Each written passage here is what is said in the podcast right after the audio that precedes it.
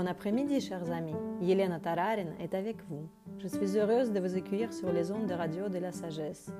Je suis traductrice et l'animatrice en français, Olia Karasiova. Un bloc-notes, un stylo pour les notes et un peu de temps pour les choses importantes et précieuses. Radio de la sagesse, écoutez la voix. Aujourd'hui, nous allons vous révéler une question importante que les gens se posent lorsqu'ils se lancent dans leur pratique et dans leur quête spirituelle. Nous allons parler de la durée et de la manière de prier et de méditer correctement. Donc, tout dépend de votre état d'esprit. Vous pouvez le faire le soir, mais le matin, c'est préférable. Le matin, notre corps est tellement reposé que cela nous aide à mieux faire notre travail. Lorsque vous vous réveillez le matin, avant de faire la pratique, vous devez vous laver le visage, vous brosser les dents, aller aux toilettes et ensuite aller pratiquer.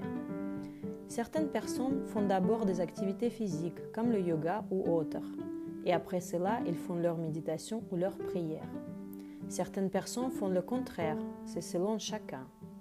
Les jours peuvent être différents. Les cycles lunaires vous influencent également.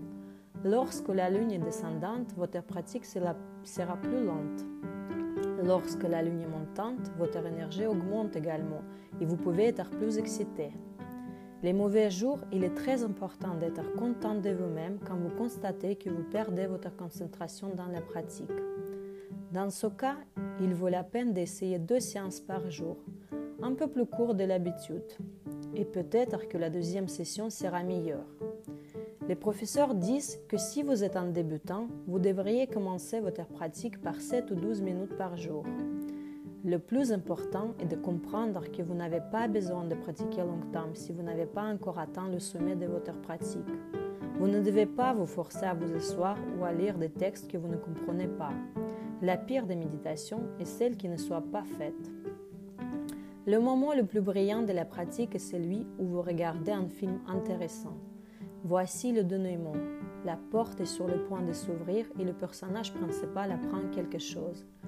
Lorsque ce moment se produit dans, vos pratiques, cela signifie que vous avez atteint le sommet. Cela signifie que vous devez sortir de votre pratique. Si votre bonne pratique en ce moment-là est de deux minutes, faites vos prières et vos méditations pendant deux minutes. Si c'est cinq minutes, faites-le cinq minutes. C'est une bonne chose. Parlons de la posture d'entraînement.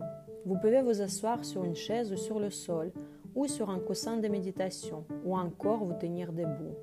Si vous méditez par exemple, il existe huit poses pour la méditation. Et comme le dit Geshe Michael Roach, il y a la position numéro 0, qui est éteindre le Wi-Fi, parce qu'il y a des points très subtils qui affectent votre pratique. Ne buvez pas le thé avant de méditer. Le thé, les gadgets avant la méditation sont tous des addictions.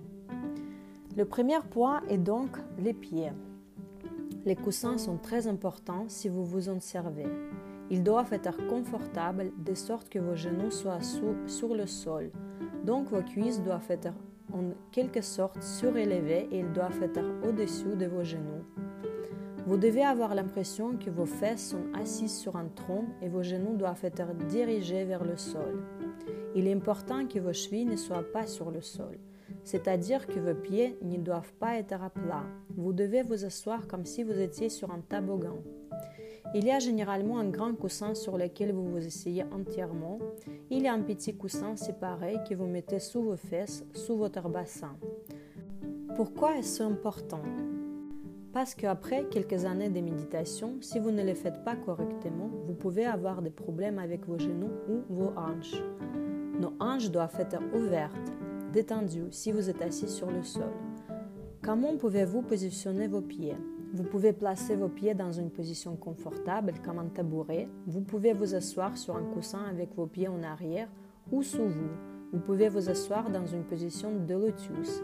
Asseyez-vous comme bon vous semble. Vous devez vous asseoir de manière à pouvoir rester immobile pendant la durée exacte de votre méditation. C'est comme si vous deviez garer votre corps comme une voiture et qu'il devait être immobile. Expérimentez, trouvez une position qui vous convienne.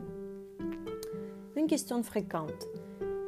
Qu'est-ce qu'une pratique régulière? Une pratique régulière est au moins cinq fois par semaine. Il en vaut la même chose pour le yoga ou les autres activités physiques. Le deuxième point est votre dos. Il faut le redresser. Pour ce faire, il est utile d'avoir le ventre légèrement tendu, de rapprocher les omoplates et de se pencher légèrement vers l'arrière, ce qui procure une légère sensation d'apesanteur. Point numéro 3. Les épaules doivent être au même niveau. Ils doivent être détendus.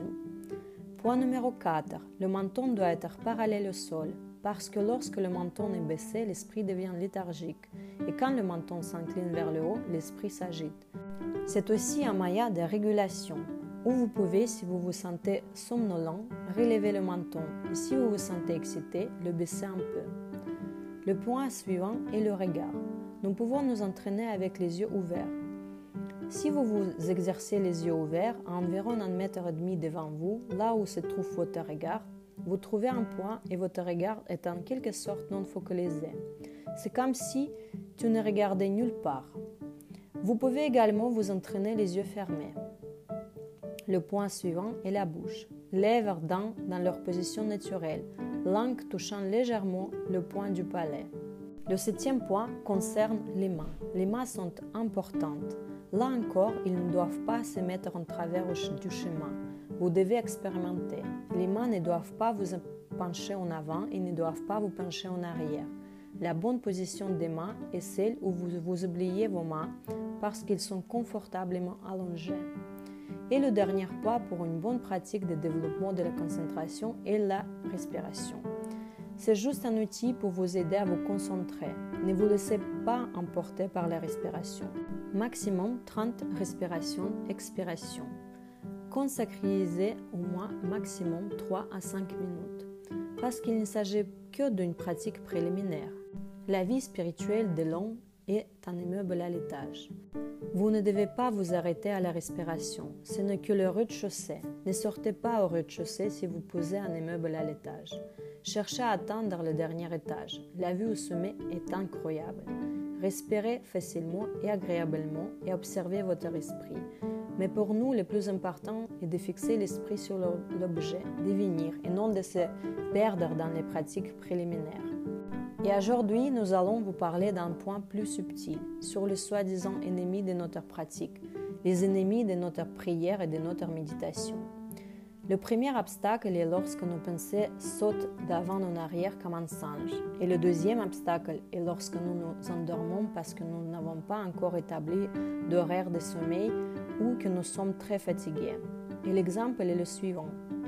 Vous conduisez sur une route de montagne et vous ne pouvez pas tourner brusquement à droite parce qu'il y a un mur et vous ne pouvez pas tourner brusquement à gauche parce qu'il y a une falaise.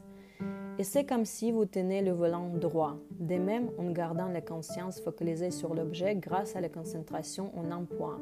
Nous ne tombons ni dans une agitation sévère, ni dans une inhibition sévère. Cela vient avec l'expérience. Et après 3-4 ans de pratique, vous êtes juste capable de toucher, de sentir ce qui est le goût de la vraie méditation ou de la vraie prière. Gardez également à l'esprit qu'il existe des éléments qui nuisent à notre pratique parce qu'ils excitent notre corps ou le mettent dans des états qui nous distraient. Ces éléments sont considérés comme étant la viande, le poisson, les oignons, l'ail, les champignons, les œufs, le café, l'alcool et le sucre. Cela ne signifie pas que nous ne devons pas en manger, mais ça rend notre pratique plus difficile. Résumons brièvement ce que nous avons appris sur la manière et la durée de notre pratique. Nous choisissons donc de pratiquer le matin et le soir. Nous essayons de choisir le meilleur moment, mais nous disons qu'il faut le faire le matin, car le corps est reposé. Éteignez les gadgets et le Wi-Fi pendant toute la durée de la pratique. Avant l'entraînement, il suffit de se laver le visage et de se brosser les dents. Si c'est important pour vous, faites du sport ou du yoga. Les jours de mauvais entraînement, soyez heureux car vous remarquez votre léthargie.